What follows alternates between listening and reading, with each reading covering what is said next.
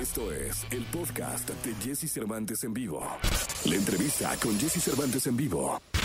Carlos Vallarta, comediante, pero y actor de doblaje mexicano. Durante su carrera se ha colocado como uno de los favoritos del público gracias a su humor irreverente y único que ha logrado cautivar a miles de espectadores. Hoy aquí con Jesse Cervantes en Exa nos enlazamos con Carlos Vallarta quien nos cuenta acerca del show que dará el día de hoy. Es XFM y me da mucho gusto, tal como lo anunciamos desde muy temprano, tener a Carlos Vallarta en este programa de radio. ¿Qué pasó, Carlos? ¿Cómo estás? ¿Cómo estás, Jessica? ¿Cómo, cómo te trata la, pandemia? Nos trata bien, ¿eh? porque seguimos vivos, mi querido Carlos. Eso sí. Oye, ¿qué, qué, qué, qué has hecho? Eh, comúnmente ustedes trabajan y trabajan y trabajan, están acostumbrados a andar de gira prácticamente todos los días del año, eh, haciendo reír a prácticamente todo México, todo el viajado, incluso fuera del país. Y de pronto, ¡pum! Te paran un año, hermano. ¿Qué hiciste todo el año? ¿Qué, qué se hace, cabrón? Pues eh, lo que hemos intentado hacer creo que ha sido, pues más que nada, enfocarnos a otros proyectos que podamos llevar a cabo desde, desde, desde un lugar cerrado, obviamente, un lugar donde no tengas que conglomerar a tantas personas en un mismo lugar. Eh, en este caso, pues podcast es lo único que hemos podido hacer. Eh, algunos proyectillos ahí de estuvimos escribiendo, escribimos un cortometraje de comedia, este lo filmamos, hicimos este pues el nuevo show, eh, que empezamos a escribir un nuevo show para una vez que ya todo esto se normaliza un poco más, empezar a salir de, de gira y este pues nada, quedarnos en casa, escribir, pensar, eh, proceso creativo más que el proceso de ejecución del arte, nos ha tocado más eso. Oye, Carlos, cuando, cuando un cantante, un compositor, un autor, un cantautor se decide hacer una canción, un álbum, se encierra en un estudio con su productor y, y, se ponen a darle días, meses. ¿Cómo se escribe un show? Eh, pues yo creo que la varía mucho, depende de cada comediante, obviamente. Cada quien tiene su método distinto, ¿no? En mi caso creo que la neta era algo muy como muy orgánico, muy de estar como en la vida normal y se me ocurrió alguna cosa, sentarme y escribirla, pero en esta ocasión creo que con el año que se nos fue, obviamente, que fue un año de estar encerrados, pues prácticamente el encierro al que se someten otros artistas para generar su contenido, eh, me tocó ahora experimentarlo a mí, muy sin querer, pero bueno, fue estar encerrado y de uno, unos cuantos días sentarme a pensar de qué quería hablar en el nuevo show, pensar en comedia todo el día y sí fue como unas, como un mes más o menos en el que sí me concentré nada más en, sentarme a escribir el nuevo material. Eh, así fue esta ocasión, pero en otras ocasiones hubiera sido algo más, más de echar la hueva, la neta. Oye, y dime una cosa, ¿se escribe y se va como ensayando o, o terminas de escribir y al final corres todo? No, vas escribiendo como pedazos. En el stand-up le llamamos beats vas escribiendo un beat eh, de un tema en específico y luego escribes otro beat, luego escribes otro beat sobre temas de los que tú quieras hablar. Eh, ya después de eso tú vas decidiendo cómo los vas ligando en el proceso de unión de beats y después de eso los pruebas en un escenario y ves cómo funciona, qué beat, en qué orden funcionan mejor. Porque a veces te puede funcionar muy bien uno al, casi al principio del show, pero más adelante te das cuenta que si lo metes al final y con ese cierras el show, funciona muchísimo mejor. Entonces es una cosa de escribirlo, pensarlo juntarlo y después ya ejecutarlo en el escenario y ver eh, de qué forma los puedes armar y que, de qué forma tienen un ritmo más, más sabroso ¿no? y más, más chistoso para el público.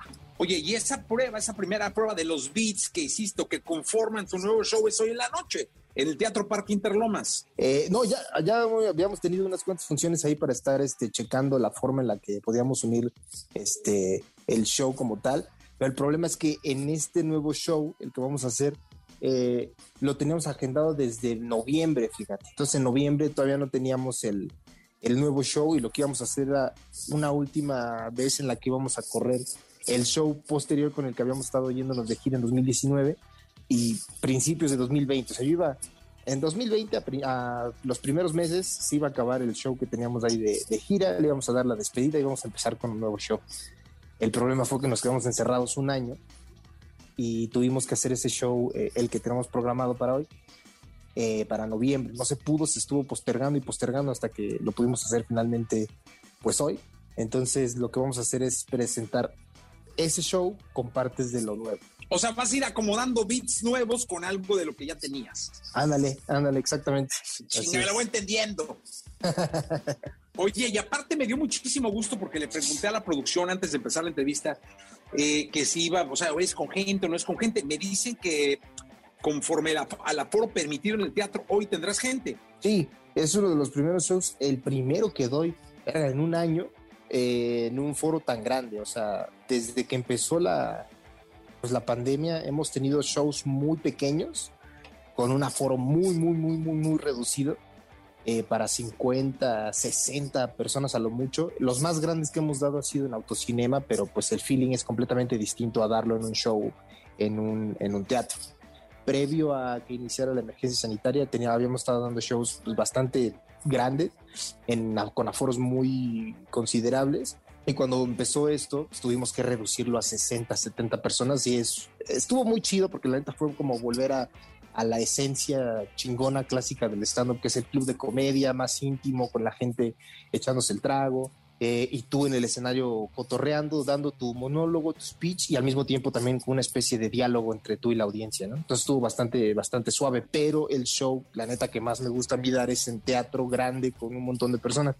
Aquí pues no es el mismo aforo, es un aforo reducido, espacio entre butacas, las eh, medidas sanitarias eh, que convengan y eso en un lugar cerrado en el Teatro del Parque Interlomas a las 9 de la noche. Oye, dime una cosa, eh, ¿vas a estar tú solo? ¿Hay algún otro comediante que esté antes que tú? Sí, ah, le comenté a una compañera comediante que va a estar de invitada abriendo el show, se va a echar unos 10, 15, 20 minutos y después ya salgo yo con la hora completa, hora 10, hora y cuarto.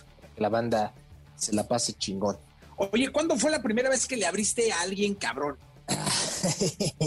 pues eh, la primera vez así que al, güey más cabrón al que le he abierto en mi vida es a Luis C.K. el año pasado, el 2 de febrero, en el Teatro Metropolitan. Eh, vino a dar show en, en, stand-up comedy en inglés a la Ciudad de México y pues es un eh, comediante bastante grueso en Estados Unidos y me invitó a ver su show. Oye, ¿y, y cómo estuvo? Yo no sé si esto ya te lo había preguntado, pero yo soy fan de la Resistencia y de pronto te vi ahí, Carlos. ¿Qué, qué, qué hace Carlos Vallarta? ¿Qué, qué, ¿Qué andabas haciendo por allá? Fuimos a dar show a España. Esto fue hace tres años ya. Eh, fuimos a dar show a España. Eh, nos contactó una comediante latina que es venezolana que vive allá en España. Esta tiene un colectivo de comedia de comediantes latinos. Entonces nos contactaron para hacer unos shows yo creí que me iban, como que me habían contactado para subirme con ellos a su colectivo, que fue lo que consideré prudente porque nunca había dado show en España y se me hacía como una tarea, una labor muy, muy, muy gigante, muy titánica.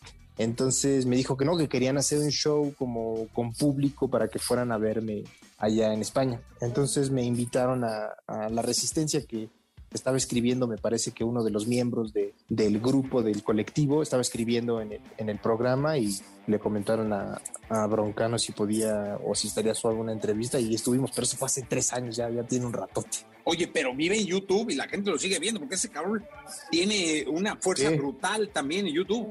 Sí, sí, sí, tiene un chingo de vistas. Creo que tiene más vistas. O sea, el programa se graba para la cadena ya de Movistar eh, Plus, pero eh, tiene más vistas cuando lo suben a YouTube. Entonces, este, sí es bastante popular el programa, el programa allá en España. Sí fue medio, yo la neta, sí fue muy, muy este, sorprendente como ver el alcance que tiene Broncano y su equipo.